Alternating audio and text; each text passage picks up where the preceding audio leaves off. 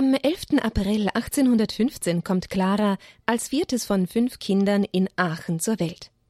Noch am gleichen Tag wird sie getauft. Die wohlhabenden Eltern, Besitzer einer Spinnerei, sind gläubig und tief verwurzelt in der Liebe zur Kirche. Clara und ihre Geschwister wachsen behütet in familiärer Geborgenheit auf. Das Elternhaus, durch die aufgeweckten Kinder voller Leben, zeichnet sich durch Liebe, Respekt und Offenheit für den Nächsten aus. Die Mutter, Katharina Fey, eine starke Frau, lehrt ihren Kindern Liebe und Achtung vor jedem Menschen, ob er obdachlos oder adelig, Gutsherr oder Dienstbote, reich oder arm ist.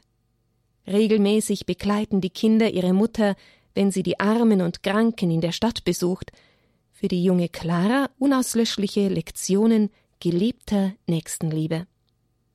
Der Vater, Louis, erleidet mit erst 37 Jahren einen Schlaganfall. Ein zweijähriges Sichtum ist die Folge. Als er schließlich 39-jährig stirbt, ist Clara fünf Jahre alt. Die Geschwister sind untereinander sehr verbunden und bleiben es ein Leben lang. Die beiden Brüder werden Priester. Andreas widmet sich als Diözesanpriester ganz der Ordensgemeinschaft, die Clara gründen wird. Die Schwester Netta heiratet. Auch sie und ihr Mann werden das Lebenswerk Claras finanziell und beratend tatkräftig unterstützen. Clara ist sehr begabt und lernt leicht. Katharina kümmert sich um eine gute Ausbildung für ihre Kinder. Die Töchter bekommen ihren ersten Unterricht von Ordenschwestern. Auf ihrem Schulweg sieht Clara viele arme, hungrige Kinder in den Straßen, in Lumpen gekleidet, ohne Schuhe. Das Elend der Arbeiterfamilien ist groß. Es ist die Zeit der Industrialisierung mit all ihren verheerenden sozialen Folgen. Die Kinder der Fabrikarbeiter werden gnadenlos ausgebeutet und müssen bis zu zwölf Stunden am Tag arbeiten, manche beginnen schon mit fünf Jahren.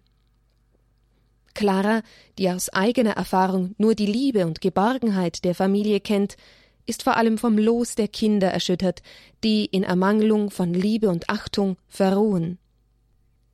Gemeinsam mit anderen jungen Frauen beteiligt sich Clara an verschiedenen Diensten an den Armen. Mit Hilfe von Priestern werden in den Gemeinden Aachens Armenküchen ins Leben gerufen, mit Obdachlosen beten sie Maiandachten, besuchen Kranke in finsteren Kellerwohnungen und vieles mehr. Im Hause Fei trifft man sich regelmäßig zu Sonntagsgesprächen, an denen neben der Familie gleichgesinnte Freunde und Priester teilnehmen. Immer wieder ist in diesen Runden die Frage nach den Fabrikkindern das Thema. Ein Sonntag schließlich, an dem man wieder beratschlagt, wird zum entscheidenden Wendepunkt. Andreas Fey erzählt Eines der anwesenden Mädchen machte halb scherzend den Vorschlag Wir wollen ein Schülchen gründen. Aber der liebe Gott lässt nicht mit sich scherzen. Am anderen Morgen wurde schon ein Zimmer in der Bendelstraße gemietet, alte Katechismusbänke aus der Kirche geliehen, alte Bücher und Schreibtafeln zusammengesucht. Ein Dutzend armer Kinder durch den Reiz neuer Holzschuhe angelockt. Die Schule war fertig und die Welt sprach: Die sind verrückt geworden. Der Pastor schüttelte den Kopf und meinte: so junge Mädchen müssen ein Spiel haben. Lasst sie nur, wenn sie müde werden, dann hören sie von selbst auf.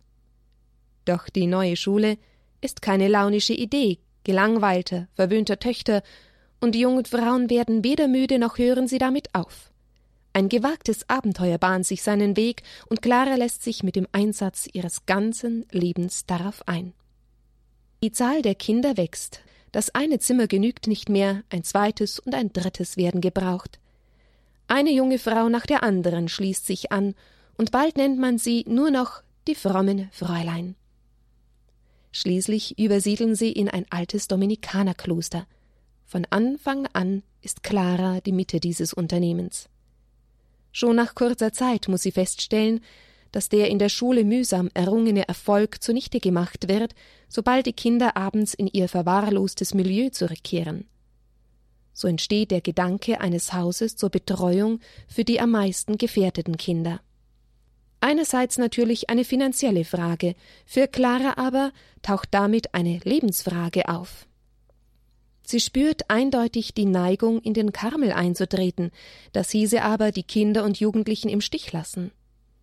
Die begonnene Aufgabe auszuweiten erfordert aber eine vertiefte spirituelle Grundlage, das ist für Clara eindeutig. Sieben Jahre nach der Gründung des Schülchens schlägt am 2. Februar 1844 die Geburtsstunde der Kongregation der Schwestern vom armen Kinde Jesu. Clara fängt mit drei Gefährtinnen an. Bald kommen neue hinzu. Claras Ziel für die rasch wachsende Gemeinschaft ist von Anfang an klar definiert. Unser Beruf ist in dem Namen, den wir tragen, ausgesprochen Schwestern vom armen Kinde Jesus. Es heißt nicht Schwestern der armen Kinder, sondern Schwestern vom armen Kinde Jesus. Wir sollen aus Liebe zu ihm uns der armen, verlassenen Kinder annehmen, in welchen er von uns aufgenommen, gepflegt und geliebt sein will. Im Jahre 1870 zählt der Orden 600 Schwestern in 18 Häusern. Mutter Clara reist viel und trägt die ganze Last der Ordensgeschäfte, dennoch sucht sie den persönlichen Kontakt mit den Schwestern durch Besuche, Gespräche oder Briefe. Mit Vorliebe nimmt sie sich in den Häusern der zurückgebliebenen und schwierigen Kinder an, schreibt ihnen kleine Briefe, malt ihnen ein Bildchen mit einer Widmung. 1871 beginnt in Preußen der sogenannte Kulturkampf Bismarcks und damit droht der blühenden Gemeinschaft die Auflösung. Am 15. Juni 1872 wird beschlossen, alle Ordensleute von öffentlichen Schulen auszuschließen.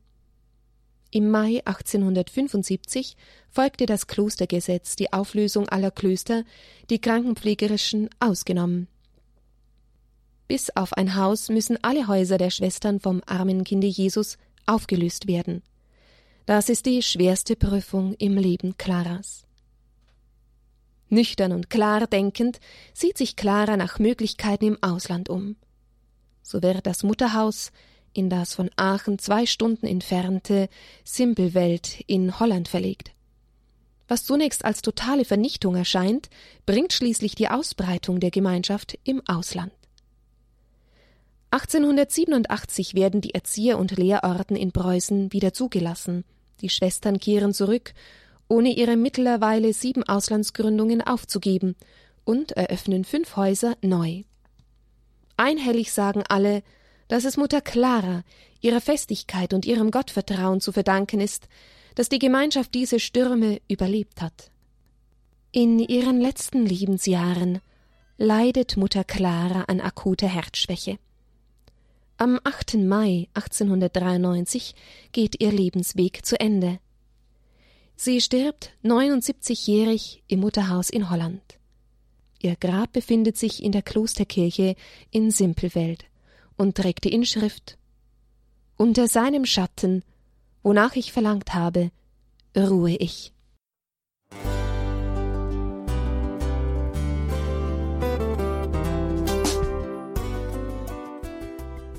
Liebe Zuhörerinnen und Zuhörer, vielen Dank, dass Sie unser CD- und Podcast-Angebot in Anspruch nehmen. Wir freuen uns, dass unsere Sendungen auf diese Weise verbreitet werden. Dieser Dienst ist für Sie kostenlos. Für uns ist er allerdings mit einem nicht unerheblichen finanziellen Aufwand verbunden. Deshalb sind wir für jede Spende dankbar. Alle Bankverbindungen unserer Spendenkontos können Sie über unsere Homepage horeb.org unter dem Menüpunkt Spenden einsehen. Dort besteht auch die Möglichkeit, online zu spenden. Natürlich nach den neuesten Sicherheitsstandards. Sie können diese Informationen auch bei unserem Hörerservice unter der Telefonnummer 08328 921 110 erfragen. Ich wiederhole die Rufnummer 08328 921 110. Vergelt's Gott für Ihre Unterstützung. Ihr Pfarrer Kocher.